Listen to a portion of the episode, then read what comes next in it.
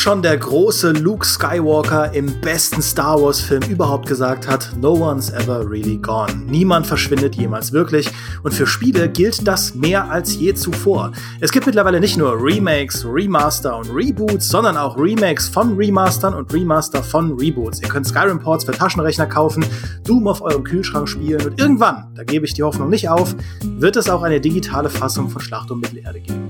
Spiele sind heutzutage verfügbarer als je zuvor und das ist doch auch super, oder? Können wir einen Strich drunter machen? Das war's für heute. Wir hören uns dann beim nächsten Mal. Okay, halt.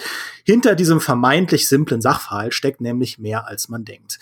Der Spielemarkt verändert sich und dadurch auch die Art und Weise, wie, wann, wo und warum wir Spiele konsumieren. Abo-Services wie Microsofts Game Pass, die Modding-Community, die Patch-Politik der Entwickler, die Entscheidungen von Sony, Microsoft und den anderen großen Konzernen, all das beeinflusst, ob wir einem Spiel überhaupt eine Chance geben wollen und manchmal ist diese Chance auch eine zweite Chance, nachdem wir ein Spiel eigentlich beiseite geschoben haben.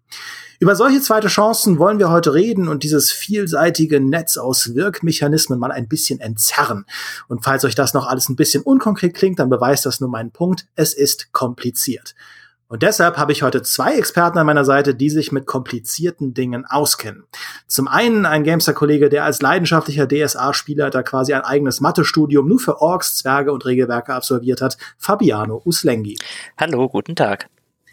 Und in der anderen Ecke ebenfalls ein Gamester-Kollege, der sich mit komplizierten Dingen nicht nur deshalb auskennt, weil er mich ausbilden musste, sondern die Entwicklung der Games-Branche als jahrelanger Chefredakteur der Making Games, GamePro und heute GameStar wie seine Westentasche kennt. Hallo Heiko Klinge. Hallo Demi.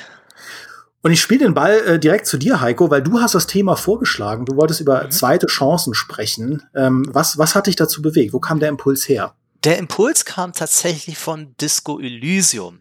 Das, und das fängt ja allein schon damit an, dass die Version, die man jetzt von Disco Elysium kaufen kann, The Final Cut heißt. Ja, früher gab es noch Special Editions, ja, oder irgendwie, äh, äh, das ist jetzt hieß ja nochmal Definitive Edition, aber The Final Cut, hey, das klingt so, weißt du, Zack Snyder Cut oder so. Ähm, und das ist jetzt ja doch, 2019 kam das Spiel ursprünglich raus wurde dann zu einem Erfolg und ich habe es damals, weil alle gesagt haben, das ist so super, habe ich es dann gespielt und ich habe schon verstanden, warum viele das super fanden und ich habe auch verstanden, warum wir dem Ding eine 90 gegeben haben, aber es hat mit mir nicht gefunkt. Es hat nicht funktioniert bei mir. Um, ähm, ich wusste auch nicht so genau, woran das lag, aber ja, ach, diese Textwüste und uh, ich, ich wollte mich da nicht so drauf konzentrieren, wie es das Spiel erfordert hätte, um wirklich richtig Spaß zu machen. Also habe ich es dann so nach, glaube ich, vier, fünf Stunden dann mal beiseite gelegt. Und dann kam jetzt dieser Final Cut raus und ich habe mir gesagt, komm, probierst es nochmal. Und ich habe das Spiel vollkommen anders äh, erlebt und habe da jetzt ja auch eine, eine, eine Kolumne äh, geschrieben für GameStar äh, just zu dem Thema und dann auch festgestellt, dass es auch vielen anderen so ging die dann gesagt haben, okay, jetzt mit Sprachausgabe und deutscher Übersetzung und dieser fantastischen, diesen fantastischen Sprechern, erlebt man das Spiel nochmal anders oder kann das Spiel auch seine Zielgruppe erweitern. Und dann wiederum habe ich nochmal weiter nachgedacht, dass es mir schon relativ häufig passiert ist. Egal, ob es jetzt bei Kingdom Come ist, wo ich dann auch jetzt nochmal mit allen DLCs nochmal gespielt habe und weil es jetzt eben auch sauber gepatcht ist. Oder ähm, bei der bei Planescape Torment, das war immer so ein weißer Fleck auf meiner äh, Rollenspielerliste, dass ich mir dann erst mit der Enhanced Edition reingepfiffen habe. Ähm, oder eben auch sowas wie jetzt äh, Outer Wilds, was ich im Game Pass ent, ent, ent, entdecke. Und ich merke, wie sich mein Spielverhalten ein bisschen so verändert, wie es auch bei äh, Streaming ist. Also egal ob jetzt bei Musik oder Film. Nämlich, ähm, dass ich natürlich mich immer informiere, hey, was ist der neue heiße Scheiß?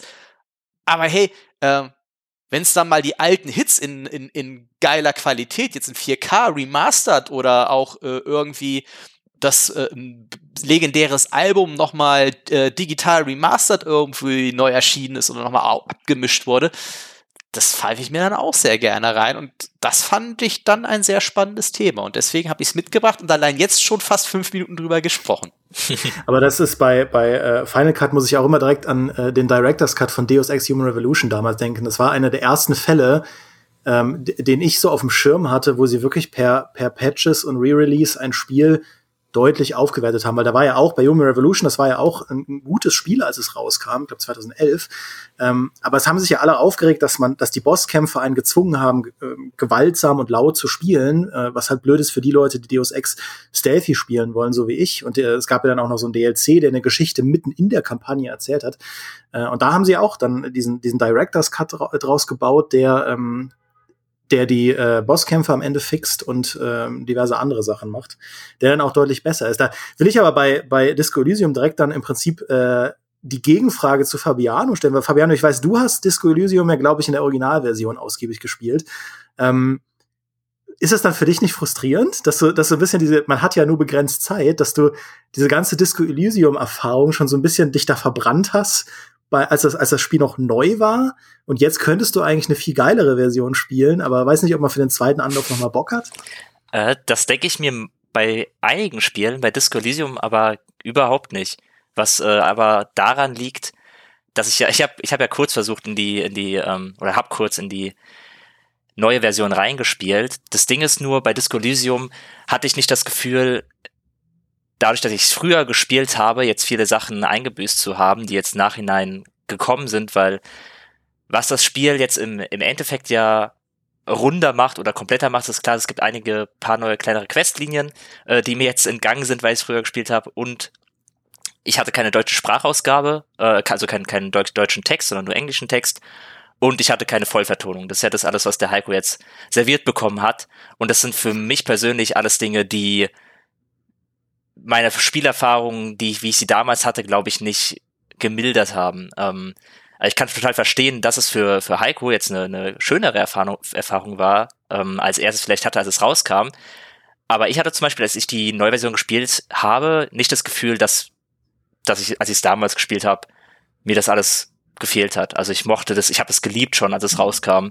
Ähm, ich hatte mit dem Englisch kein Problem, klar, auch, auch wenn es anspruchsvoll war, ähm, aber ich bin da total reingesogen worden durch die, durch den englischen Text, wie er verfasst wurde, auf welcher Qualität, auf welcher sprachlichen Qualität das alles stattgefunden hat. Die Story, die Rollenspielelemente waren halt vor allem auch das, was mich persönlich halt krass ins Spiel gezogen hat, weil du hast es ja schon beim Einstieg gesagt, so ich bin so ein RPG-Typ, der sich halt gerne in so Regelwerke reinarbeitet und der sehr viel persönliche Freude daraus zieht, seine eigenen Charaktere zu gestalten und sich zu überlegen, wie die sich verhalten würden. Und das kann man in einer Form bei Disco Elysium ausleben, wie halt in keinem anderen Spiel, ähm, wie, wie es mir jetzt bekannt wäre. Und das hatte ich damals schon. Das hatte ich damals schon. Und das ist nicht mehr geworden jetzt durch den Final Cut.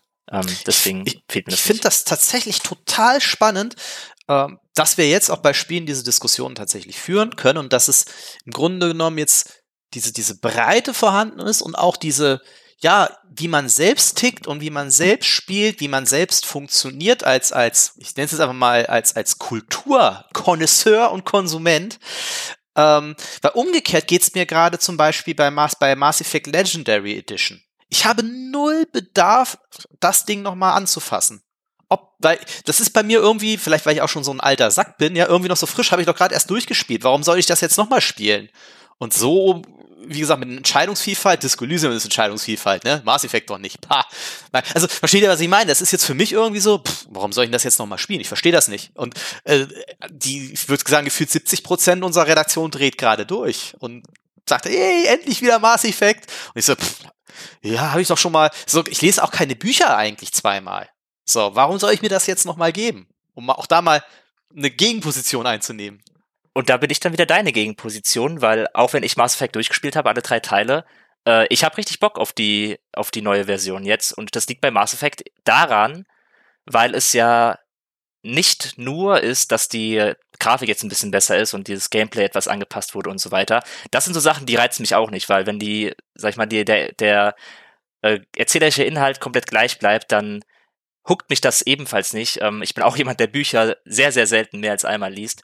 Aber bei dieser Mass Effect Geschichte ist ja noch mit drin, dass da die ganzen DLCs dabei sind. Das sind ja diese, das ist ja diese Definitive Edition. Die äh, auch schon alle gespielt. Aber, genau, aber ich halt nicht. Also die DLCs hatte ich bei Mass Effect äh, immer ausgelassen. Und, und ich bin halt jemand, ich spiele die Sachen dann durch und bei Mass Effect ist es ja zum Beispiel auch so, dass die DLCs sind ja, das sind ja oft Sachen, die dann in die Story eingebaut werden. Das sind ja keine Sachen, die nach dem Ende von Mass Effect 3 stattfinden, sondern die vorher halt irgendwie ein neuer Gefährte reinkommt oder eine Questreihe, die es vorher nicht gab, die aber halt nur Sinn ergibt im Laufe dieser Geschichte. Und, und deswegen ähm, habe ich mir die danach nicht gekauft, weil ich hatte Mass Effect schon durch und dachte mir, okay, jetzt spiele ich, spiel ich nochmal, nur weil dieser DLC drin ist, der eine Quest rausbringt. Aber jetzt mit sag ich, das Komplettpaket zu bekommen und dann die Geschichte nochmal zu erleben, äh, bisschen andere Entscheidungen zu fällen und den Vorteil zu haben, dass die ganzen DLCs, die ich verpasst habe damals, jetzt schon in die Geschichte eingewickelt sind, das reizt mich unheimlich. Und dann ist der, es ist die hübschere Grafik nur noch ein Bonus. Ähm, aber das sind, das ist für mich dann die Möglichkeit, Sachen nochmal zu erleben oder einen Mehrwert in diesem Spiel zu sehen, den ich vorher nicht hatte.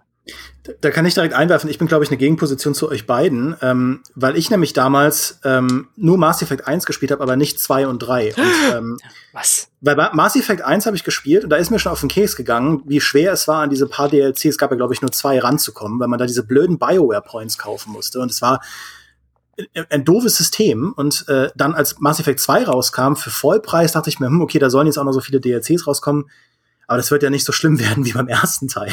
Und dann waren es oh, einfach no, viel no. mehr DLCs, ja. Äh, wo ich dachte, boah, nee, das ist mir jetzt zu so blöd, ich warte, bis er die Definitive Edition rauskommt. Dann kam die Definitive Edition und dann kam Mass Effect 3 gerade raus, wo dieser ganze Shitstorm um das Ende losging. Äh, wo es dann wieder hieß, ja, aber vielleicht gibt es da jetzt noch ein anderes Ende und so weiter. Was ist denn das für ein Clusterfuck mit diesem Spiel und den DLCs?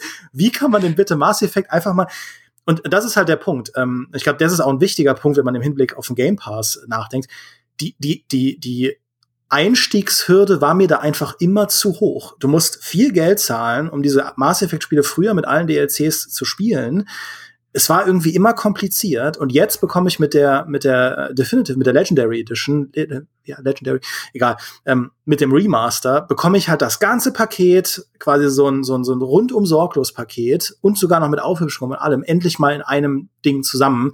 Ich muss mir um die Spielbarkeit unter Windows 10 keine Gedanken machen. Ich muss mir nicht Gedanken machen, dass ich irgendwas verpasse, bis auf den einen DLC, der den Entwicklern kaputt gegangen ist. Also ganz perfekt geht's dann irgendwie doch nie.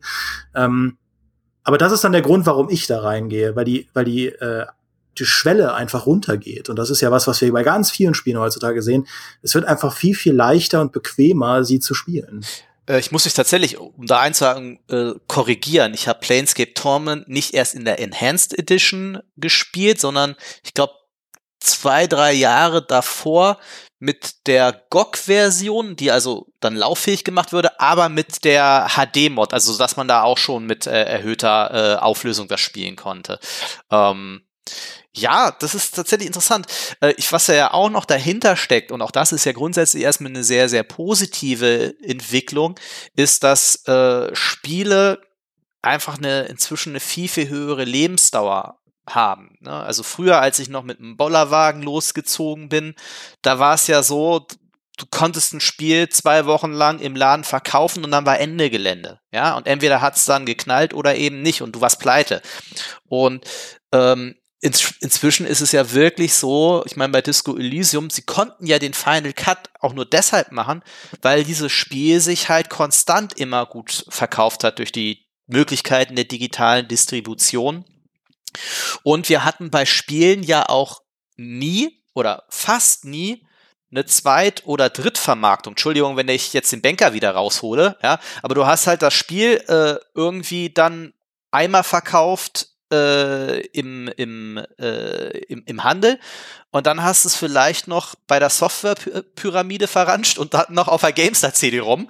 Ähm, und das war's halt irgendwie, während du ja bei ähm, Filmen oder Musik eine viel längere Verwertungskette hast, ne? wo du jedes Mal daran partizipierst, wenn dein Song im Radio gespielt wird oder wenn äh, der, der Film, der dann eben nicht nur im Kino kommt, hoffentlich bald irgendwann wieder im Kino kommt, dann halt auf, äh, keine Ahnung, Netflix, dann irgendwann im Fernsehen, dann nochmal bei Sky, dann, äh, ne, und immer wieder kannst du ihn verkaufen. Und bei Spielen sehen wir es jetzt auch zunehmend. Und das ist ja auch erstmal ganz cool, wenn du es dann nicht wieder so machst, wie halt Sony, die dann plötzlich den, den, den Laden dicht machen und sagen, ja, sorry, nee, jetzt äh, keine äh, PlayStation Vita-Spiele, machen wir jetzt dicht. ähm, kann natürlich auch passieren, aber grundsätzlich die Entwicklung geht ja schon dahin, dass man Spiele stärker erleben kann. Und ähm, das ist ja erstmal geil. Ich finde es total interessant, auch vielleicht so aus einem Generationsblickwinkel, wobei ich jetzt äh, mich nicht für so viel jünger halte als, als dich, Heiko. Aber ich bin es als Mensch irgendwie schon total gewohnt, dass Spiele immer verfügbar sind. Also, dass, dass ein Spiel, das rauskommt, ähm, dass ich immer irgendwie darauf zugreifen kann, was bei mir aber auch daran lag, dass ich schon in der frühen Kindheit äh, mein, mein, kind, mein, mein Game Pass in der Kindheit war im Prinzip ein Laden, wo ich mir Spiele ausgeliehen habe und da gab es halt immer alle Spiele. Also da waren halt auch Spiele, die waren irgendwie, sind vor sechs, sieben Jahren rausgekommen, aber wurden halt da noch verliehen. Und da habe ich mich voll darauf daran gewöhnt, einfach, dass ich immer so einen Pool an Spielen habe, auf die ich immer zurückgreifen kann.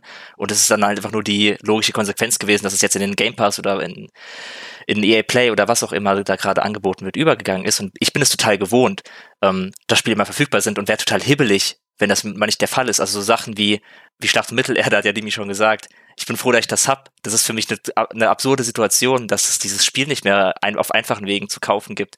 Oder äh, ich, ich glaube, ein Diablo 1 war ja auch ewig lange nicht wirklich verfügbar, bis es dann bei GOG re-released wurde, wo ich es mir dann auch geholt habe.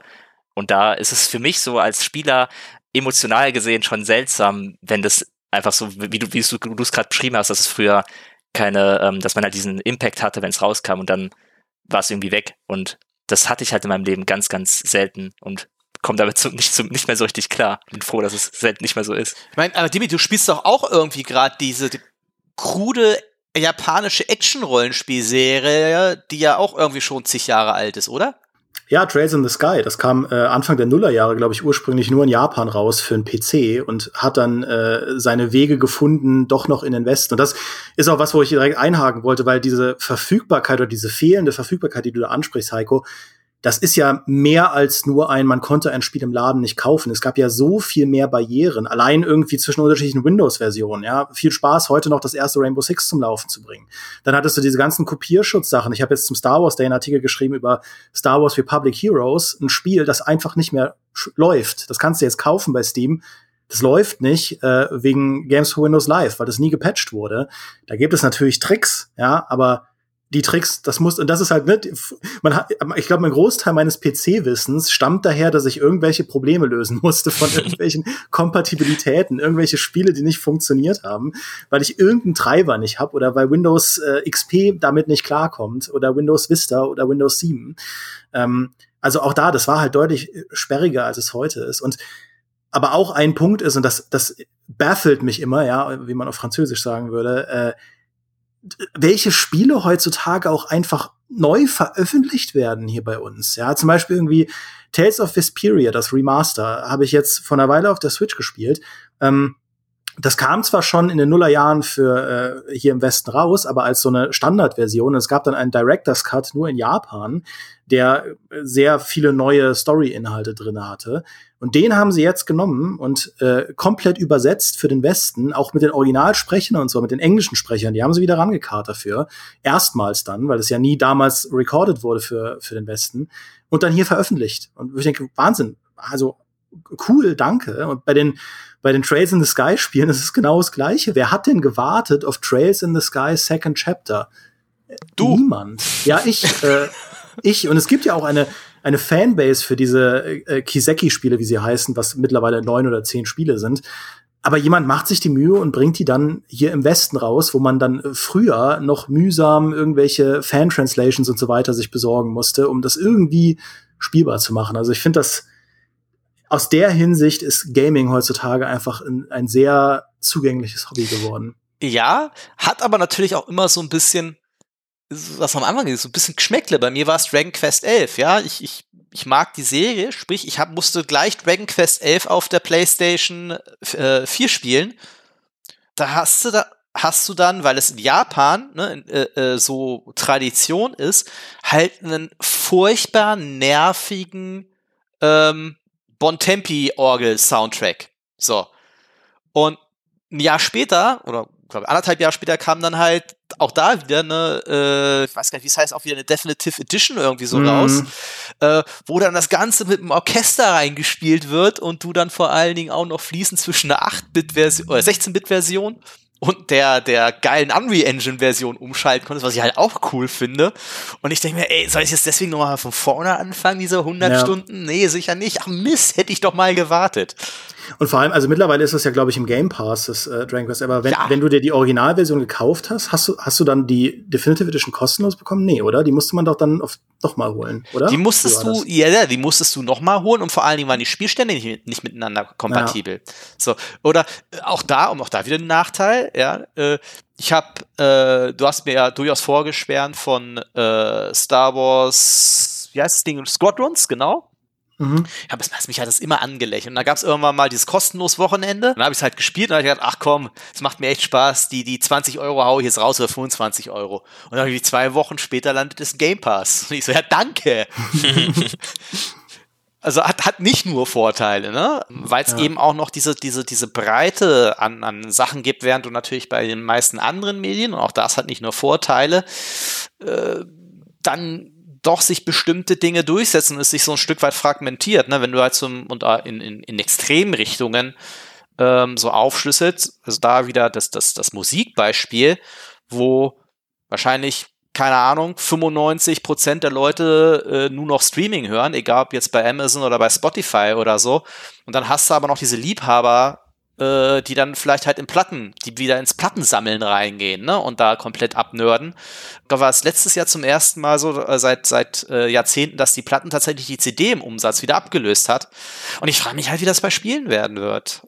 Also, auch da muss man sich ja auch nichts vormachen. Die, die Netflixisierung des Gamings, wie es ja gern äh, nenne, die wird sicherlich an Tempo aufnehmen. Ja. Hm. Aber ich frage mich, also dieses Schallplattenphänomen, das sehe ich irgendwie bei Videospielen nicht so sehr. Das gibt's aber. Weißt du, wo es das gibt? Hm.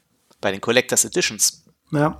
Ja gut, ganz, ja, ganz krass. Ganz, ganz krass. Also damit wird richtig Geld inzwischen gemacht und das geht ja inzwischen so weit, dass auch ähm, von, von Digitalspielen gibt es ja Spezialisten, die daraus dann nochmal limitierte physikalische Versionen dann nochmal rausbringen. Die Limited Run Sachen. Ne? Ja, zum Beispiel. Ja, ja. ja. Das ist, äh, ich meine, die sind ja im Preis auch sehr, sehr hoch. Also es sind ja äh, teils wirklich, ähm, also 200 Euro Preise für so eine Collectors Edition, weil sie wissen, die Leute, die das kaufen, die kaufen es halt mit Herz. Das sind halt Enthusiasten, die wirklich dieses physische Objekt bei sich haben wollen. Ich kann das auch verstehen. Also ich finde, immer wenn ich so, so Sammlereditionen zu Switch-Spielen sehe, weil ich finde, wenn man Switch-Spiele kauft, das ist irgendwie, wenn du nur die normalen äh, Ladenversionen dir holst, da ist ja noch nicht mal ein Handbuch oder sonst irgendwas drin. Das ist ja nur diese kleine Cartridge in, in dem Case. Ähm, habe ich immer, also kann ich persönlich nicht so nachvollziehen, warum man sich eine Switch-Sammlung ins Regal stellt, außer man kauft halt diese hammermäßigen Limited Run-Sachen, wo du dann halt äh, auch die Artbooks und so weiter drin hast und so, die sehen dann super edel aus. Das verstehe ich. Also wenn ich sowas physisch sammeln würde, dann wahrscheinlich eher All the Way als ähm, dann nur die normalen Standardfassungen. Und damit ja. kriegt man mich dann. Ja. Ähm, was ich noch, was ich noch in den Raum werfen wollte, äh, was im Prinzip ist noch ein bisschen auf die Spitze treibt von dem, was du gesagt hast, Heiko. Es ist halt so ironisch, dass wenn du zum Beispiel, also du hast ja mittlerweile bei Spielen auch dieses Early Adopter Phänomen. Wenn du jemand bist, der Ghost Recon Breakpoint wenn du eine arme Seele bist, die Ghost Recon Breakpoint zum Release gekauft hast, ja, für 60 Euro und das Spiel fällt ja nicht nur im Preis, sondern das wird ja mit jedem Update immer besser, bis zu dem Punkt, wo dann irgendwann die Entwickler sagen, okay, wir haben jetzt alles rausgeworfen, was wir bei Ghost Recon ursprünglich auf die Packung geschrieben haben, haben das Spiel stattdessen zu dem gemacht, was ihr euch immer gewünscht habt. Und das könnt ihr jetzt haben für, weiß ich nicht, 10 Euro und es gibt irgendwie alle drei Wochen ein kostenloses Wochenende da ist man als Early Adopter schon so ein bisschen so, ja, aber Moment mal, ich war doch der Fan, der ab Stunde eins am Start war. Dieselbe Geschichte wie bei Imperator Rome, wo es ja auch zu Release waren ja viele Leute unzufrieden und jetzt haben sie dran geschraubt, dran geschraubt, klar, jetzt, jetzt kommt nichts mehr dazu, aber es ist jetzt in einem ganz anderen Zustand als zu Release.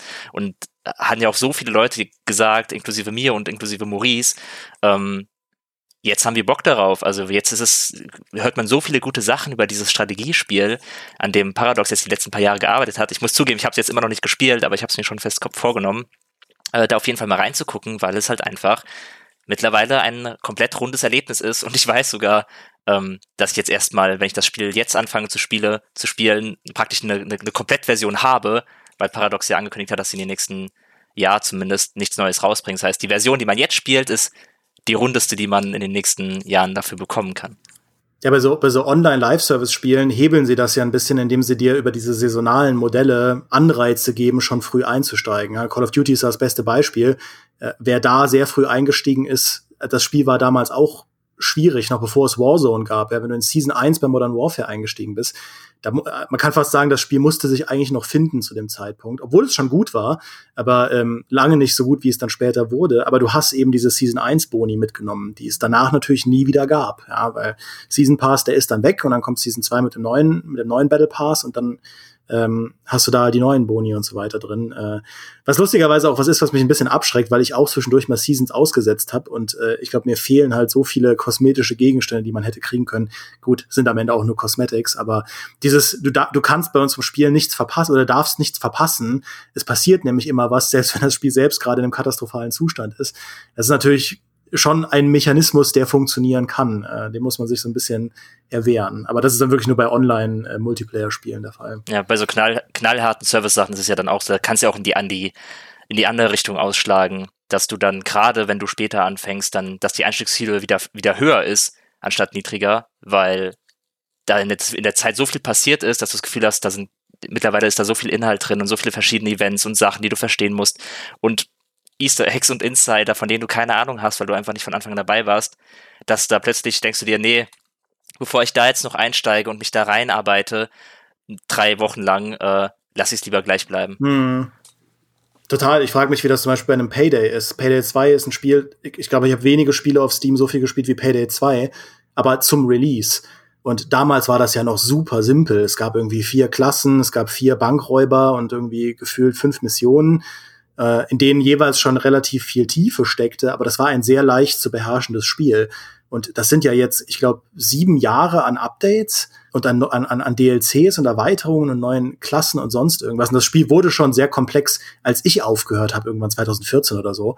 Wenn man da jetzt einsteigt, ich habe das Gefühl, der, der, der Zug ist schon abgefahren. Aber ich weiß es nicht. Also wenn da draußen Payday 2 äh, Leute sind, dann gebt mir gern Bescheid, ob sich da der Einstieg noch machbar gestaltet. Ähm, aber ja, klar, das, diese Spiele wachsen halt an und wachsen und wachsen. Wonach entscheidet ihr dann, zu welchem Zeitpunkt ihr in ein Spiel einsteigt? Oder dass ihr mal ein, ein altes Spiel ausprobiert? Oder was, was sind da eure Einflussfaktoren? Also bei, bei alten Spielen, in Anführungszeichen, liegt es bei mir wirklich sehr stark darin, ob die gefühlt, ob es gefühlte Klassiker sind. Ähm, ich habe so ein bisschen, vielleicht ist es auch aus beruflichen Gründen immer dieses Bedürfnis zu sagen, okay, wenn das ein Spiel ist, das so einen hohen Stellenwert hat, dass das so hoch gepriesen wird seit Jahren, das zu einem absolut, zu den absoluten Klassikern gehört. Wenn es da dann die Gelegenheit für mich mal gibt, da reinzuspielen, mache ich das auf jeden Fall. Hast Und du denn Planescape Torment schon gespielt? Ähm, lass uns das Thema wechseln. äh, ich habe ja von Diablo 1 äh, gemeint. Das war so, das war so ein Fall. als, als es da die Gelegenheit gab, habe ich gesagt, okay, jetzt spiele ich mal, jetzt spiele ich mal Diablo 1. Ähm, Diablo 3 kannte ich schon, Diablo 2 habe ich ein bisschen gespielt, Diablo 1 kannte ich noch nicht. Und habe dann reingespielt und äh, tatsächlich äh, fand ich das ziemlich gut, auch wenn es ein, wenn's ein alter Schinken ist. Aber ich, ich mag bis heute jetzt äh, Diablo 1 tatsächlich mehr als Diablo 2, äh, was glaube ich eine ziemlich exotische Meinung ist. Ähm, und das ist so für, für ein bisschen bei mir so dieses Auswahlkriterium. Also entweder, wenn es sehr alt ist, muss es schon ein Klassiker sein, bevor ich mich da reinsetze. Oder es muss mir irgendetwas bieten, was mir meinen, meinen persönlichen Geschmack wirklich so präzise trifft, dass ich gar keine andere Wahl habe, als mich da reinzusetzen. Bei mir gibt's so zwei Bereiche oder zwei Kategorien. Die eine Kategorie ist Spiele, bei denen ich einfach drauf warte, dass sie neu, neu released werden. Also wenn jetzt zum Beispiel ein neues, also wenn ein Remaster jetzt rauskäme von Legacy of Kane Blood Omen, dem allerersten äh, Legacy of Kane, äh, ich würde alles stehen und liegen lassen. Ja, ähm, das, das würde ich sofort spielen. Ich warte so sehr darauf, dass Soul Reaver und äh, Soul Reaver 2 und so weiter, dass, dass diese Spiele noch mal neu veröffentlicht werden. Ähm, Blood Omen bekommt man nämlich nur in dieser ähm, deutschen Übersetzung und die ist echt schlimm. Äh, und ich hätte es so gerne mal auf, in der englischen Version. Äh, und ja, also es ist sehr schwer da ranzukommen. Äh, das ist ja das Bittere, wenn, wenn es halt, es gibt ja diese Spiele, die tatsächlich nie wieder irgendwo released wurden, wie eben auch Schlacht um Mittelerde. Und die sind dann wirklich verflucht schwer zu bekommen heutzutage. Und ich besitze Blood Omen, wie gesagt, als CD zu Hause, also zu Hause, zu Hause in Trier. Äh, aber nur in dieser lahmen deutschen Version. Und das würde ich sofort spielen. Und dann gibt es halt wiederum äh, ich habe halt immer so ein bisschen so eine persönliche, so eine persönliche äh, Wünschelroute, mit der ich so durch mein Privatleben gehe, wenn es um Spiele geht. Jetzt gerade zum Beispiel habe ich für mich entschieden, ich will jetzt äh, einfach mal so richtig mich in JRPGs und so weiter reinsetzen. Deswegen habe ich halt Nino Kuni gespielt und äh, und hier Tales, Tales of Vesperia und jetzt gerade spiele ich halt diese ganzen Is und die Kiseki-Spiele. Und da ist mir dann egal, wie alt die sind. Ähm, beziehungsweise da, da hole ich mir halt dann die Version, die am spielbarsten ist. Und natürlich gewinnen da am Ende die Fassungen oder die Spiele, wo, wo es am bequemsten ist, sie zu spielen. Also die E-Serie zum Beispiel, da gibt's ja mittlerweile neun Stück, zehn eigentlich. Ähm, da gibt es eigentlich von jedem Teil mittlerweile ein modernes Remake äh, und die kann man halt sehr gut nachholen. Versus, glaube ich, bei, bei Dragon Quest, da gibt's auch von allem Remakes, aber die Remakes sind mittlerweile schon so alt, dass die schon wieder ein Remake bräuchten, um äh, wieder neu zu sein. Und ich würde mal gerne das allererste Dragon Quest spielen, aber ähm, ja, ich bin, ich bin halt kein, viele, viele, viele dieser Spiele, auch die ersten Final Fantasies, Final Fantasy 1, 2, 3, 4, die sind ja dann auf Mobile rausgekommen und später auf Steam. Aber diese Ports sind dann oft nicht so cool. Ich habe die frühen Final Fantasies tatsächlich, das war so meine Erstberührungspunkte, die habe ich tatsächlich fast alle auf dem Nintendo DS gespielt. Stimmt, auf dem Game Boy Advance habe ich auch Final Fantasy 1 und 2 gespielt. Genau, also die, die äh, habe ich dann tatsächlich auf Handhelds äh, nachgeholt. Ich habe tatsächlich immer noch das Problem, mit Final Fantasy VII. Weil das Original Final Fantasy VII, ich habe nie eine PlayStation 1 äh, besessen, bin erst äh, mit der PlayStation 2 äh, habe ich äh, angefangen. Und ich hab's auf es gab eine PC-Version davon. So, und die habe ich gespielt und die ist bei mir aber äh, ab einem bestimmten Punkt abgestürzt. So, und das war auch immer sowas, ja Mensch, das musst du noch mal irgendwann machen. Und ich, ich versuche jetzt gerade wieder auf der Switch irgendwie zu spielen, aber das ist halt echt nicht gut gealtert. Mhm. Und äh, jetzt habe ich, glaube ich, so 15 Stunden oder so drin und dann denke ich auch, ja gut, das, das ist jetzt irgendwie, weißt du, es gibt so Musikalben, die, die verlieren so den Pet-Sounds ja von den Beach Boys, ähm, das ist aus den 60ern und das klingt heute noch modern. Es gibt solche Phänomene. Ähm, es gibt auch solche Spiele, finde ich, wo, wo, für die das ähm, gilt. Bei Final Fantasy VII gilt es für mich nur eingeschränkt. Deswegen hatte ich mich dann auch auf das Remake gefreut. Und das Remake ist mir aber wieder zu weit weg vom Original. Und, und, es ist halt noch nicht vollständig, ne? Und genau, es ist genau, auch noch nicht ja. vollständig, weil ich bin halt im Original, das habe ich irgendwie 15 Stunden gespielt, schon viel, viel weiter, als ich beim mhm. äh, Remake irgendwie sein wollte. Und dann kommt ja auch noch dazu, beim, jetzt ist beim Remake eine PS5-Version angekündigt worden. Ich bin ja äh, einer der Glücklichen, die eine PS5 daheim stehen haben. Jetzt bin ich doch nicht bescheuert und spiele das auf der PS4 weiter. Sondern jetzt wird äh, schön gewartet. Und das ist im Übrigen auch mein Punkt bei Cyberpunk. Natürlich äh, hat mich das, das Review und auch Dimmys Empfehlung zum Spiel total neugierig gemacht. Aber ich weiß halt, dass es auf meinem PC äh, eher nur so mittel aussehen würde. Und ich weiß, da kommt eine Version für die äh, Xbox Series X, wo ich das auf meinem äh, geilen Fernseher in 4K mit riesen Surround-Anlage halt spielen kann. Und dann auch da entscheide ich mich ganz bewusst, obwohl es mich viel Überwindung äh, kostet, dass ich jetzt sage, okay, ich jetzt rein privat, ja, wenn ich es beruflich spielen müsste, das heißt, ich habe ja schön ein Dimmi gegeben, beruflich spielen musste ich es zum Glück nicht. Rein privat werde ich es mir erst äh, geben, wenn dann auch die für mich spielbare Next-Gen-Version da ist. Ja, äh, mir geht's mit Final Fantasy übrigens genau wie dir, also äh, mit Final Fantasy 7. Ich habe das mir damals auch. gespielt, äh, irgendwann in den, in den 2010er Jahren, glaube ich. Ähm, wir sind ja jetzt gar nicht mehr in den 2010er Jahren verrückt. Ähm, das war überhaupt kein Genuss, weil es einfach, das ist so schlecht gealtert, finde ich. Ähm, ganz persönlich, ich weiß auch nicht. Ich finde so frühe 3D-Spiele, das ist Hit or Miss. Manche, manche hat's echt übel erwischt und das gehört für mich dazu. Es ist ja nicht nur die reine Grafikqualität, auch die Designentscheidungen sind da irgendwie so seltsam, weil die alle so komisch aussehen. Also abgesehen von den CGI-Sequenzen, wenn du halt im Gameplay drin bist mit ihren seltsamen Proportionen, was ja dann irgendwie mhm. bei Final Fantasy VIII schon, schon besser war. Ich meine, klar, da sehen die Leute auch verschwommen aus, aber die Proportionen haben irgendwie gestimmt. Und bei Final Fantasy VII ist alles so albern noch mit diesen riesigen Köpfen. Ja. Den Blockhänden. Ja, Genau, ja. ja. Aber äh, was ich dann tatsächlich, äh, wie, wie ist es bei euch mit, mit, mit, mit Mods? Sind Mods ein Grund, warum ihr ein Spiel nochmal anfasst? Ja, ich habe, äh, glaube ich, Elder Scrolls noch nie ohne Mods gespielt. Also nicht glaube ich, weiß ich. Ich habe noch kein, kein Elder Scrolls-Spiel außer Daggerfall ohne Mods gespielt.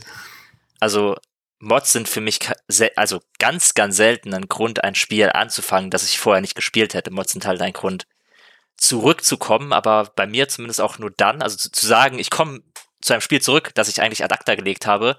Auch das schaffen Mods nur, wenn es wirklich große, umfangreiche Mods sind. Also bei, auch bei Elder Scrolls spiele ich immer mit Mods, aber es ist eher so, in der, in der Phase, in der ich aktiv Skyrim spiele, lade ich mir auch viele so kleine Mods runter. Aber ich würde, wenn ich mit Skyrim fertig bin, so alles gemacht habe, das Spiel nicht nochmal installieren, nur weil gerade eine neue Rucksack-Mod irgendwo rausgekommen ist. Wenn aber ein Enderal irgendwo erscheint, dann zähl mich da rein. Also da bin ich genau, sofort, ja. bin ich sofort dabei. Man ist ja auch quasi ein neues Spiel, Enderal. Ist auch ein neues Spiel. Aber auch bei sowas wie bei bei Empire at War zum Beispiel, die, dass dann äh, die Klonkriege sind, die sowas zu spielen, dass es dann so groß und umfangreich, dass ich das machen will. Und bei Empire at War gibt es ja auch so eine so ein quasi Remake, ähm, was die kompletten Raumschlachten überarbeitet hat mit neuer Kameraperspektive und krasseren Modellen. Das sieht halt aus wie ein Spiel von 2010 und nicht äh, irgendwie in den Nullerjahren. Ja, solche Sachen holen mich dann auch in die Spiele wieder zurück. Und es gibt sogar Beispiele für Mods, die mich dazu gebracht haben, Spiele zu kaufen, die ich gar nicht haben wollte. Aber auch da waren es dann umfangreiche Dinge, zum Beispiel DayZ für, für Arma 2. Ähm, mhm. Das war mir herzlich egal, dieses Spiel, bis dann irgendwann hieß, es gibt hier eine, eine Zombie-Mod, wo du um, ums Überleben kämpfst. Da war ich sofort am Start und hab mir hast das gekauft. Hast du den Arma 2 dann auch gespielt oder hast Nö. du das dann auch schön ignoriert? nee, das habe ich ignoriert. Ich habe das gekauft, runtergeladen und dann die Mod installiert und DayZ gespielt. Ich finde halt auch bei Mods, ähm, ich bin da bei dir, Fabiano. Es gibt halt selten irgendwie, ja, es gibt jetzt irgendwie eine neue Survival-Mod für Skyrim, dass ich dann denke, boah, jetzt muss ich noch mal Skyrim spielen. Aber ich finde auch Mods senken Hemmschwellen, wieder zurückzukehren. Äh, das ging mir bei GTA 4 so. Ich hatte GTA 4 damals gespielt, kurz nachdem es rauskam für den PC und dann die ganzen Jahre nicht. Und äh, hatte dann irgendwie, hab dann irgendwie 2016 mir gesagt, ich habe mal wieder Bock auf, auf GTA 4. Hab das dann versucht, abwärtskompatibel auf der Xbox zu spielen, ähm, weil ich Open-World-Spiele eigentlich lieber auf dem Fernseher zocke.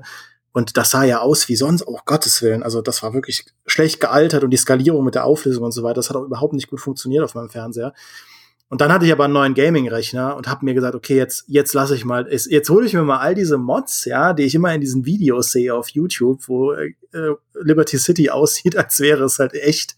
Ähm, und wenn ich halt weiß, okay, ich kann ein altes Spiel mit Mods wieder so hochpimpen, dass die Technik mich überhaupt nicht irritiert, sondern ich eher denke, boah, das sieht voll cool aus. Das, das bringt halt voll zur Geltung oder macht das Spiel genauso, wie ich mich erinnere, dass es damals ausgesehen hat, als meine Augen noch nicht daran gewöhnt waren, an das, was heutzutage möglich ist, dann äh, kann das halt schon ein äh, wichtiger Faktor sein, um mich wieder zurückzuführen zu dem Spiel. Das ist tatsächlich ein interessanter Punkt und auch ein PC-exklusiver Punkt. Ja, wobei mittlerweile haben wir jetzt ja auch so Zwischeniterationen bei den Konsolen, ne, dass man ähm, sich sagt, okay, ich habe dieses Spiel vielleicht nach 10, 15 Stunden aufgehört, irgendwas hat gefehlt oder die Lebensumstände haben nicht gepasst oder es kam ein anderes Spiel, weshalb ich das dann abgebrochen habe, dann hast du halt plötzlich äh, eine neue Grafikkarte in deinen Rechner drin und dann denkst du dir, ja geil, jetzt kann ich bei dem Spiel die Details auf Ultra stellen. Das ist doch nochmal ein Argument, nochmal reinzuschauen. Das stimmt, das geht, geht, geht mir auch manchmal so. Tatsächlich, bei mir ist es so, ich habe ein bisschen Schiss davor, äh, Spiele mit Mods grafisch komplett aufzuwerten. Zumindest bei, bei so Open World, Third-Person-Sachen, bei Strategiespielen mache ich das eher. Aber ich habe irgendwie, wahrscheinlich habe ich da schlechte Erfahrungen gesammelt, früher schon mit Oblivion und so, wenn ich dazu krasse Grafikmods draufgeladen habe, dass es mal meinen PC gesprengt hat. Und seitdem halte ich mich da mal zurück, das zu machen, weil ich immer, irgendwie, mich überkommt immer das Gefühl, okay, eigentlich sollte das Spiel nicht so aussehen, irgendwas stimmt ja. hier nicht. Und ähm, das Mir geht's das tatsächlich, selten mir geht's tatsächlich auch weniger um Mods, sondern ich bin da auch eher ein, ein jemand, der wenn ich Mods spiele, dann oder installiere, sind es meistens so Convenience-Geschichten, ne? wie das, das mhm. die Interface-Optimierung halt bei Skyrim. Ja. Natürlich, ja. Wer möchte freiwillig mit dem mit dem mit dem mit dem Original-User-Interface spielen? Ähm, ah, die Grafik lasse ich meistens in Ruhe, aber auch das eher so ähm, aus einer, das hat sich der Künstler so gedacht, Attitüde. Ja, also ich denke dann immer so, ich will das so spielen, sondern es geht dann eher so, okay, neue Grafikkarte drin, hey, Kingdom Come hast du irgendwann aufgehört, aber jetzt kann ich halt die Details hochdrehen. Ne? Ich konnte es vorher nur auf Hoch spielen, jetzt kann ich es auf Ultra spielen. das ist nochmal ein Grund, ich schau mal rein, vielleicht häng, bleib ich jetzt hängen. Ja. Ähm, das, das, das geht mir schon häufiger so tatsächlich. Ja, das Das stimmt. ist auch eine interessante, interessante Frage, ähm, inwieweit man äh, auch einfach durch, durch moderne Anpassungen bei dieser zweiten Chance einfach ein Spiel hat, das von dem weggeht, wie es ursprünglich gedacht war. Das bei GTA 4 ist da auch wieder ein Beispiel für, weil so schön dann dieses, ähm, diese, diese aufgehübschten Versionen von GTA 4 sind, mit Mods und allem drum und dran, sie verändern halt, finde ich, äh, ist ein hochtrabendes Wort, aber die kreative Vision hinter dem Spiel. Bei GTA 4 das ist halt ein extrem entsättigtes Spiel. Wenn man heutzutage durch GTA 4 durch die Stadt durchfährt, das ist alles sehr farblos, hat alles so einen grünen Stich, so einen grünen Ockerstich. Ähm, und die Mods, die entfernen das. Da sieht halt Liberty City wirklich so aus wie, wie halt das echte New York, ja, ähm, sehr, sehr natura naturalistisch sozusagen. Und da kann man durchaus argumentieren, dass das einfach von, dass die Optik von GTA 4 ja mit der Story zusammenhängt. Die Stimmung, die Rockstar da erschaffen will, ist ja eine sehr einzigartige. Das Spiel soll ja bewusst nicht so überdreht, äh, bunt und so weiter sein, wie es dann vielleicht auch sogar andere GTAs waren. Und man bricht damit halt. Ähm, also man kann da, glaube ich, eine sehr gute Grundsatzdebatte führen.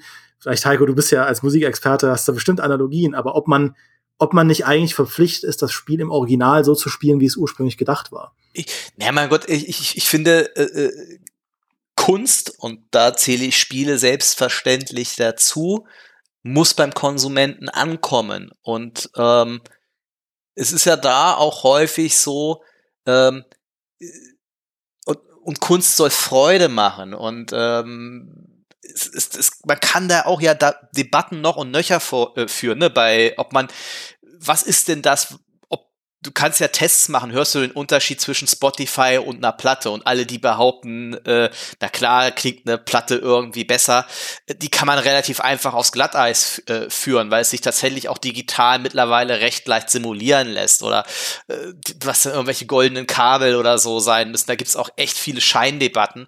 Das, Mhm. da, darum, das, ich, ich, ich finde es tatsächlich, ich finde es einfach erst in erster Linie erstmal spannend, äh, ein Spiel so zu konsumieren oder Kunst so zu konsumieren, wie es der Künstler sich gedacht hat. So, und dann gibt's ja auch, ne, es gibt bei Musik gibt's die Coverversionen. Ja, ähm, das würde und das gibt's ja fast schon äh, auch im äh, im Spielebereich ja ganz genauso und ähm, mittlerweile oder ins, bisher sind wir eher so in der Richtung, dass die Coverversionen sehr, sehr nah am Original sind. Wenn man sich zum Beispiel anschaut, was macht ein Bluehole ne? ähm, für, für Sony jetzt ein Demon's Souls auf der PS5. Das sind ja nicht die Originalentwickler, aber es ist eine Coverversion ein bisschen, die halt versucht, sehr nah am Original zu bleiben. Wenn du jetzt aber wieder mal das Final Fantasy VII ähm, Remake anschaust, da entfernt sich die Coverversion ja äh, sehr, sehr stark vom Original. Und ich finde das einfach grundsätzlich sehr, sehr spannend. So. Aber natürlich sind auch, auch Mods wieder Künstler oder es gibt auch bei der Musik äh, Mashups, ja, wo zwei äh, Songs sogar miteinander verheiratet werden. Und da kann man auch im Spielbereich sicherlich noch viel sehen. Und es gibt eben den Fall, wie jetzt bei einem Disco Elysium, und da bist du wieder, keine Ahnung, beim Snyder Cut, bei, bei Justice League oder auch bei der Special Editions von George Lucas, ne, äh, der dann irgendwann, hießen die Special Editions oder äh, von Star Wars, die er gemacht hat? Ich glaube ja. Ja, wo, wo der Künstler sagt, hm, äh, da, da, da, meine, meine künstlerische Vision kann ich jetzt erst richtig umsetzen, weil jetzt die digitale Tricktechnik soweit ist, weil jetzt äh, wir die Kohle haben, um eine Vollvertonung zu, noch zu ordern. Ich glaube nicht, dass es äh, vielleicht unbedingt wirtschaftlich notwendig gewesen wäre für Disco Elysium noch eine Vollvertonung zu ergänzen. Aber sie haben einfach, ich glaube, würde ihnen schon glauben, dass sie sagen, hey, wir wollen das so, weil es dem noch näher kommt, was wir ursprünglich mal als Vision hatten für das Spiel. Das ist grundsätzlich erstmal sehr, sehr spannend, dass es eben auch Spiele diese Langlebigkeit haben. Ein anderes Beispiel dafür ist der Super Meat Boy. Ja? Wie viele Versionen von, äh, nee, Quatsch, nicht äh, Super Meat Boy, wie hieß das äh, andere Spiel von Edmund Macmillan, äh, direkt danach der, das Roguelike. Ähm, Na, das mit dem Kind und der ja, Mutter. ja, ja, ja. äh, Binding of Isaac. By, The Binding of Isaac, was es dann ja auch, ne, äh, glaube ich, als Director's Cut oder nochmal in mehreren Versionen ähm, gab und sich auch über Jahre erfolgreich verkauft hat und immer wieder auch iteriert wurde. Schon, schon Das ist eine spannende Frage mit dem, äh, wie es der Künstler sich gedacht hat und so weiter. Ich, ich habe da nämlich, glaube ich, was, äh, bei Mafia habe ich eine völlig absurde Meinung bei sich selbst. Also ich bin bin der Meinung, dass Mafia 1 sollte man, wenn man das jetzt spielen will, sollte man die alte Version spielen. Da, ich weiß auch nicht, ich bin da, ich bin da ein totaler Hardliner. War ich auch bei unserem Ranking zu den äh, Top 100 Open World Spielen. Für mich war äh, gar keine Frage, ob ich die Definitive Edition höher ranke mhm. als das erste Mafia. Die könnten in der Definitive Edition, und das haben sie ein Stück weit ja auch gemacht, Frame für Frame alles genauso machen wie in Mafia 1. Ich würde sagen, die Grafik in ihrer, in ihrer, sag ich mal, Altbackenheit, das gehört da dazu. Mafia 1 muss man so konsumieren. Deswegen habe ich mir für das Remake auch gewünscht, dass sie bewusst viel weiter davon weggehen. Ja, ich klinge wie ein Internet-Troll, aber ich habe mir persönlich nicht gewünscht, dass sie, dass sie, ähm, dass sie halt mehr Open-World-Sachen einbauen, dass sie lieber, ähnlich wie auch das Final Fantasy VII Remake, eher freier interpretieren, was man mit der, mit dem, mit dem Stoff eines Mafia 1 2020 neu anstellen könnte. Mal ein bisschen experimentieren, statt halt so nah am Original zu bleiben.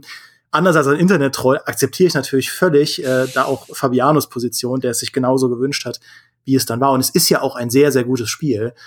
Ich, ich also weiß ich auch. Ähm, ich verstehe, was aber ich, du ich darf ja mal träumen, ja. Nein, also ich verstehe, ich habe das Remake bisher nicht angefasst. Ich habe ich und ich liebe Mafia 1, aber ich denke mir auch immer so, ich, das ist so die Erinnerung, die ich habe und die soll so bleiben. Ich will da nicht mehr, ich, ich will diese Erinnerung nicht noch mal aufbrechen, neu erleben irgendwie so. Das ist, das ist schon so okay gewesen, wie es ist. Ich muss es nicht noch mal hm. neu machen. Also ich weiß nicht, ob das bei mir einfach so ein Mindset ist. Also ich bin echt, wenn es eine Möglichkeit gibt, eine Geschichte, die ich mag, nochmal zu erleben und sie sieht nur geiler aus und das ist der Mehrwert oder halt also extrem viel besser ähm, als das Original, wenn es einfach nur ein paar bessere Texturen sind, äh, juckt mich das nicht, aber in dem Fall war es ja eine komplette Überarbeitung der, der Welt und der Grafik und der, äh, wie, sich, wie es sich spielt auch, ähm, dann, dann finde ich das super. Und dann, dann wenn ich dann auch merke, okay, die Geschichte ist nicht nur, also die Geschichte wurde ja angepasst, aber sie hat nicht ihre Intention dadurch verloren oder sie, sie wurde nicht irgendwie in eine Richtung gedrückt, die, die, die das Original nie einnehmen wollte. Ähm, und wenn, wenn ihnen das gelingt, dann finde ich das, da finde ich das hervorragend. Ich habe auch per se nichts bei Filmen dagegen, wenn die technisch überarbeitet werden oder neu gedreht werden, wobei bei Filmen es ja oft auch so ist, wenn wenn es irgendwelche amerikanischen Remakes gibt von irgendwelchen ähm, asiatischen Klassikern wie bei Oldboy und so, dass die Remakes halt meistens eine Katastrophe sind. Aber in der Theorie kann man die ja, kann man so Sachen gut und neu aufarbeiten, sodass sie halt besser aussehen und sich anders spielen und halt trotzdem den Geist des Originals bewahren und dann finde ich das finde ich das grandios. Also das, das, das finde ich, sowas würde ich immer bevorzugen, äh, auch wenn ich das Original mag. Und auch bei Mafia liebe ich ja das Original. Aber in dem Fall bin es mittlerweile ist mein, mein Gemüt da wirklich, habe ja schon ein paar Mal geschrieben, wenn ich mich entscheiden kann, also wenn ich, wenn ich mir selber vornehme, ich will Mafia nochmal erleben, würde ich momentan immer eher das Remake starten als das Original. Da bin ich sogar bei dir. Bei mir ist nur der Punkt, ich will es nicht nochmal neu erleben. Das ist ähnlich wie bei Mass Effect Legendary Edition. Also ich denke, es gibt für mich keinen Grund, das, das Thema ist für mich abgeschlossen. Ich will das meine Zeit lieber in dann in neue Spiele investieren, die ich eben noch nicht kenne, weil ich einfach so neugierig bin und Neues erleben möchte. Ne? Und äh, das vielleicht auch mal auf den Punkt zu kommen, da finde ich halt tatsächlich diesen Game Pass oder die Entwicklung zum Abo sehr, sehr spannend, auch wenn das sicher viele Nachteile hat. Ähm, um nicht jetzt zu einer, zu einer Abo-Service äh, wieder Diskussion abzudriften. Aber ich merke, dass ich wieder mehr Spiele entdecke. Also, dass ich äh, weil ich halt sage, okay, ich muss dafür nichts ausgeben. Und bei mir war es zum Beispiel so, dass äh, A Plague Tale habe ich bei Release halt irgendwie, es hat nicht gereicht, dass ich gesagt habe, okay, ich will das spielen. Und beim Game Pass habe ich es dann halt gespielt. Und ich bin Gott froh, dass ich es gemacht habe. Und es tauchte dann halt einfach, hey, du kannst es jetzt kostenlos spielen. Ne? Also wenn du das Abo hast, natürlich nicht kostenlos, aber hey, die, die, die Einstiegsbarriere ist halt relativ gering. Und dadurch hole ich jetzt doch relativ viele Spiele nach, die so ein bisschen, als sie früher rausgekommen sind, hinten runtergefallen sind, die auf der anderen Seite aber natürlich wieder äh, Spielzeit bei neuen Spielen auch kosten, ne? weil ich dann vielleicht dann lieber jetzt ein altes Spiel spiele, was jetzt schon älter ist, als jetzt unbedingt halt das, was jetzt gerade neu rauskommt. Ja, bin ich voll deiner Meinung. Ähm, ist auch äh, der Game Pass ist tatsächlich der Grund, warum ich mir lieber eine Xbox Series X kaufen würde als eine PS5. Also ich habe beides nicht, deswegen ist auch F5 meine Lieblingstaste geworden, weil ich die ganze Zeit die Shops am refreshen bin. Ähm, aber der Game Pass ist der Grund, weil die, genau dieses Stöbergefühl und diese auch da wieder, ne, die die Verfügbarkeit und die die wie wie sinken die Hemmschwellen. du sitzt halt dann da Freitagabend und denkst dir, okay, ich könnte jetzt meinen Pile of Shame abarbeiten, aber ich guck mal einfach, was es beim Game Pass gibt und dann siehst du, aha, Gears Tactics, cool, lade ich mal runter. Ähm, und wenn man mit einem schnellen Internet gesegnet ist, bin ich jetzt noch nicht, aber okay, ähm, dann kann man da ja wirklich sehr schnell einfach Sachen ausprobieren. Äh, ich habe zum Beispiel die ganze Games, äh, die ganze Gears of War Serie so ausprobiert. Das ist ein bisschen so wie früher bei mir beim Diskettenkasten für ein C64. Da waren so 200 Disketten mit semi-legalen Sicherungskopien und du hast halt alles mal ausprobiert, ne? Mhm. Völlig egal. Du hast halt ein Skate ausprobiert, was ist denn da drauf? Ähm, schau ich mal rein. Und ähm, das ist tatsächlich ja, ich, ganz spannend. Äh, ich war auch äh, bei Fabiano wieder anzuknüpfen, ich war auch früher äh, ein begeisterter Kunde von Videotheken. Ähm, die, die haben das eben auch so ein bisschen geboten. Ich bin dann mit meiner ersten Freundin weiß nicht, 17, 18 oder so, äh, immer samstags dann in die Videothek und hat mal geguckt, okay, wollen wir uns irgendwie einen Film geben oder wollen wir uns äh, oder wollen wir uns ein äh, Spiel ausleihen? Und dann gab's da eben auch dieses riesige, dieses riesige Regal mit Spielen, konntest du dann mitnehmen. Dann hat, hat man teilweise Star Wars Republic Heroes, ja, völlig absurdes Star Wars Spiel, ist auch nicht besonders gut, aber das habe ich damals in der Videothek mir ausgeliehen und durchgezockt.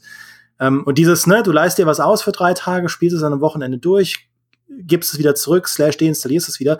Das ist ja genau diese, diese Netflix und, und, und äh, Game Pass-Geschichte. Und es ist ja sogar äh, dadurch, dass du keine Leihgebühr zahlen musst, sondern nur eine einmalige Pauschale ähm, pro Monat, ist es sogar noch ein bisschen, ein bisschen bequemer als eine mhm. Videothek. Ja, wobei wir uns da auch nichts vormachen müssen, aber das geht ja vielleicht zu weit. Ne? Ich meine, äh, natürlich wollen die ja irgendwann auch ihren Schnitt machen und Klar. dann hast du dann irgendwie deine drei Abos, aber bist du auch plötzlich bei 30 Euro im Monat. Man muss sich dann wieder hinterfragen, ob man wirklich 30 Euro im Monat für Spiele ausgeben würde. Also ich schon, aber das ist wieder eine andere Frage. aber was mich noch interessieren würde, vielleicht so zum Abschluss, weil sonst wird das ja ähm, die, die, die lieben äh, Zuhörerinnen und Zuhörer ähm, schalten ja auch ein, um peinliche Geständnisse zu hören hier beim Podcast. Natürlich, nur, nur. Nur. Und mich würde jetzt mal interessieren, was sind denn so eure äh, Spiele, wo die euch so ein schlechtes Gewissen machen, wo ihr sagt, boah, eigentlich müsste ich das noch mal zu Ende bringen oder eigentlich müsste ich das noch mal spielen und ähm, habt ihr da was? Du meinst so Pile of Shame mäßig, also wie? Ja, ne, wo einfach so, wo irgendwie was fehlt, dass er äh, sagt, ne, wir haben, ja, wir haben ja viel über die Gründe gesprochen, warum fasst man ein Spiel nochmal an? Mhm. So. Und jeder hat doch so ein Spiel, wo er sagt, eigentlich müsste ich das nochmal anfassen, aber man hat es bisher noch nicht getan. Und mich würde interessieren, was das bei euch für Spiele sind und warum ihr das nicht tut. Bei mir ist es Half-Life 1 und 2. Okay. Also das sind, das sind ja solche Meilensteine in, in der Geschichte der Videospiele. Und Phil schlägt mich jedes Mal, wenn ich das erwähne, dass ich Half-Life 1 und 2 noch nicht gespielt habe. Und ich habe es mir immer vorgenommen und komme irgendwie nicht dazu. Also ich, Aber gibt es doch jetzt auch Half-Life 1 als komplett Remake? Ja, es gibt ja dieses, dieses Black Mesa-Ding, genau. Mesa, da, ja. da habe ich, da, das war das letzte Mal, dass Phil mir eine gegeben hat, als ich gesagt habe. Er gemeint hat, das ist jetzt draußen, spiel es jetzt. Und äh, ich habe gesagt, ja, und es ist immer noch nicht passiert, weil irgendwie, keine Ahnung, mir fehlt einfach noch der Anreiz. Es liegt bei mir halt ein bisschen auch daran, weil ich jetzt, ich bin ja nicht so der krasse Shooter-Spieler und Half-Life ist halt immer ein Ego-Shooter. Aber ich habe halt dafür ganz andere Ego-Shooter habe ich ja trotzdem gespielt, die keine solchen Klassiker sind wie, wie Half-Life. Das ist so dieses eine Ding, ähm, das mir immer als erstes in den Sinn kommt, wenn ich darüber nachdenke, was ich eigentlich hätte mal spielen sollen oder müssen, aber nie getan habe. Hm. Bei, bei, mir ist es, bei mir ist es Fallout, ähm, die ersten Fallouts. Aha. Die habe ich damals verpasst. Äh, ich ich sage das auch mal wieder, ich bin halt nicht der allergrößte Fan von Postapokalypse, aber das muss mich ja nicht davon abhalten, gute Spiele zu spielen. Ich bin ja trotzdem offen für, für ähm, auch Szenarien, mit denen ich, in denen ich jetzt vielleicht nicht wohnen würde. Aber Fallout 1 und 2, immer wenn ich mir Reviews anschaue von davon, dann merke ich, boah, also das ist ja noch mal, ich habe ja Jack the Lions 2 wirklich gespielt bis zum, mhm. bis zum Abwinken, aber das ist ja noch mal eine Spur bestrafender, härter, man muss so viel wissen und man kann so viele Fehler machen, es ist auch irgendwie technisch oh, wirklich alt und sperrig und ach, also wenn jetzt irgendwie ein, ein Remake oder Remaster von, ähm, also so ein richtiges, so eins, wo man wirklich wirklich merkt, da ist, das ist nochmal neu, wirklich komplett überarbeitet worden von Fallout 1. Das würde ich sofort spielen, weil ich prinzipiell, dadurch, dass ja Fallout so ein fantastisches Universum ist und so auch eine coole Geschichte erzählt, ähm, ich bin so neugierig, mal Fallout 1 und 2 zu spielen, aber boah, die, die Barriere ist mir einfach zu hoch. Das sind ja fast harmlose Beispiele. Komm, nach ja, dann hau mal raus. Ja. raus. Bei mir ist es StarCraft 2 ähm, und zwar, äh, wie heißt die dritte Episode? Äh, Legacy of the Legacy, Void. Legacy, of the, Vo- äh, Legacy of the Void, genau. Ähm, ich besitze die Collectors Edition von StarCraft 2, also vom, vom, vom, vom, vom ersten, äh, von der ersten Episode. Ich habe das erste durchgespielt. Ich habe äh, Heart of the Swarm begeistert durchgespielt. Ich habe Legacy of the Void begeistert angefangen. Und ich weiß ums Verrecken bis heute nicht, warum ich es nicht zu Ende spiele. Ich glaube, ich habe bestimmt auch schon zehn Missionen oder so gespielt. Es fehlen wahrscheinlich auch nur noch fünf, sechs. Und irgendwas ist passiert, dass ich nicht weitergespielt habe. So, und jetzt ist aber, jetzt bin ich aber, und das ist total schizophren, was mir vollkommen bewusst ist. Jetzt bin ich an dieser Phase, ich habe das jetzt irgendwie seit, keine Ahnung, wie alt ist das Ding? Ich habe es damals zum Release gespielt. Fünf Jahre alt, sechs Jahre alt, noch älter. Die Zeit vergeht so schnell, Ah, wenn man also Spaß der hat. erste Teil Teil kam 2010, oder? oder Ja, Der ja, Teil kam sechs, 2010 sechs. raus, ja. Ja, 2010, Und Legacy of the Void kam raus. Waren das nicht drei Jahre später oder so? Äh, nee, nee, nee, noch später. Äh, äh, 2015, ja. So, ich hab's dann direkt beim Release, weil ich, ich habe mich so drauf gefreut und Heart of the Storm durchgespielt. Und so, jetzt hier Legacy of the Void. Und hab's dann irgendwie wahrscheinlich bis, bis Anfang 2016 gespielt. Das ist jetzt fünf Jahre her. Und ich bin jetzt halt einfach an diesem Punkt, dass ich jetzt sage, das ist jetzt irgendwie doof, nach fünf Jahren die letzten, keine Ahnung, zehn Missionen oder so noch zu spielen. Weil ich habe ja schon wieder alles vergessen, was davor passiert ist. Und eigentlich müsste ich nochmal von ganz von vorne anfangen. Und dann ist es aber wieder so ein riesen, weißt du, stehst du wieder so unten am Mount Everest und guckst da hoch und denkst dir, gibst du das jetzt nochmal? Und das macht mich echt fertig, muss ich gestehen. Es macht mich echt fertig, dass ich StarCraft 2 nie wirklich durchgespielt habe. Und ich finde dieses Phänomen aber auch so spannend, dass man bei vielen Spielen nie weiß, also nicht mehr weiß, warum hat man eigentlich dann nicht weitergespielt, weil eigentlich hat es einem Spaß gemacht. Und ich finde ich finde das so lustig, über diesen Moment nachzudenken, wenn du das dann spielst und du wüsstest, okay, ich werde dieses Spiel jetzt, wenn ich es heute ausmache, nie wieder spielen. Obwohl ich mir absolut in diesem Moment überhaupt nicht bewusst bin, dass ich Ja. es nie wieder spielen werde. es gibt da, es gibt da auch noch ein anderes, also noch eine andere Serie, das kann ich auch noch ganz kurz erzählen, weil es auch super spannend ist und weil es vermutlich auch schwer zu erklären ist, sondern sind wir vielleicht auch irgendwie wieder beim, beim, beim Musikgeschmack oder so, wo jeder sagt, hey, das ist die beste Band. Bei mir war es irgendwie, äh, wenn ich kurz abnörden darf, irgendwie, mir wurde von zig Leuten das neue Album von Tool äh, viel Inoculum, keine Ahnung, jedenfalls. Und ich mag eigentlich durchaus äh, schlaue Metal-Musik, Progressive Metal, alles cool. Ich fand das so langweilig, ich hab's einfach nicht gecheckt. So. Ähm, konnte aber irgendwie nachvollziehen, was andere Leute cool sind. So. Und es gibt im, im Spielebereich eine Serie oder ein Entwickler, bei dem ich es nicht schaffe, es durchzuspielen. Und das ist tatsächlich, das sind die Original Sin-Spiele. Es ist jedes Mal der gleiche Scheiß. Das war beim ersten Teil so, Original Sin 1 und Original Sin 2. Ich habe die angefangen, ich fand die super, habe bestimmt irgendwie 20 Stunden investiert. Und wisst ihr, was dann passiert ist? Hm? Dann kam die äh, Definitive Edition. Mit nicht Ha. kompatiblen Spielständen. Ah, ja. Oh Gott. Und das war der Grund, warum ich nicht weitergespielt habe. Weil ich gesagt habe, okay, ich, ich könnte jetzt weiterspielen, aber das ist ja die Kack-Version. Ja. Also müsste ich nochmal von vorne anfangen. Und das war mir dann irgendwie aber auch zu viel, dann irgendwie den kompletten ersten Akt nochmal zu spielen. Und das ist mir sowohl beim ersten Teil passiert, als auch beim zweiten Teil. Da ist es sogar so, dass die Definitive Edition schuld ist. Hätte es die nicht gegeben, hätte ich, sie, hätte ich beide Spiele wahrscheinlich durchgespielt, weil ich sie geil fand. Mhm. Aber ich wollte halt die Spiele in der besten Version konsumieren. Die kamen dann halt zu einem Zeitpunkt, wo ich es noch nicht durch hatte. Also habe ich sie nie durchgespielt.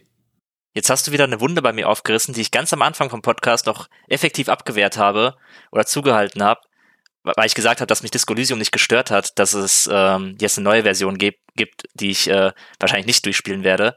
Und bei Ori Original Sin 2 ist es genau andersrum, weil da ärgere ich mich grün und blau, dass äh, ich das Original halt durchgespielt habe und dann kam die Definitive Edition und die jetzt denke ich mir halt, okay, nicht so die Motivation, das Ding jetzt nochmal komplett durchzuspielen, nur weil, weil sie halt ein bisschen neu ist, aber habe halt so das Gefühl, ich habe was, ich habe Sachen verpasst dadurch, dass ich es direkt, direkt am Anfang äh, durchgezockt habe und nicht die, nicht die komplette fertige Version. Da, da Mhm. ärgere ich mich brutal drüber. Dann war der Podcast doch wieder erfolgreich. Ich habe jemanden unglücklich gemacht. Ja. Ja, das ist, äh, ein Thema mit äh, Licht- und Schattenseiten. Original Sin 2 war bei mir übrigens auch eines dieser Spiele, wo ich gespielt habe und dachte so, ach, das ist ja cool, da mache ich morgen weiter. Das ist jetzt Jahre her. Das wäre ja, vielleicht ähm, auch noch mal ein schönes Podcast-Thema mal. Spiele, die wir abgebrochen haben und warum?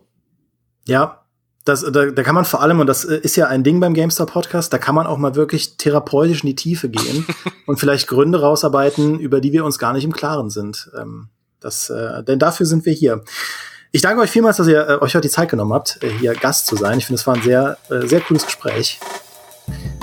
Und äh, ich will natürlich auch von euch da draußen wissen, was ihr zu dem ganzen Thema sagt. Was sind Spiele, denen ihr eine zweite Chance gegeben habt? Was sind Spiele, bei denen ihr brennend darauf wartet, ihnen eine zweite Chance geben zu können, wenn es nur irgendeinen Impuls gibt? Ein Remake, ein Remaster, eine Mod, ein Patch? Oder sei es auch nur, dass sie im Game Pass landen, weil ihr die CD verlegt habt oder so, dann äh, schreibt es uns in die Kommentare. Äh, wir schauen uns das gerne an. Und dann würde ich sagen, hören wir uns nächste Woche.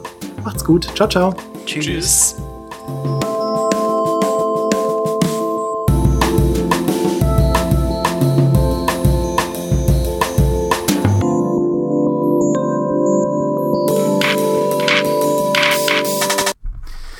Habe heute übrigens äh, Dürüm gegessen und das ist der größte Luxus am Homeoffice, dass man podcasten kann, ohne dass wer sauer ist, nachdem man einen Dürüm gegessen hat.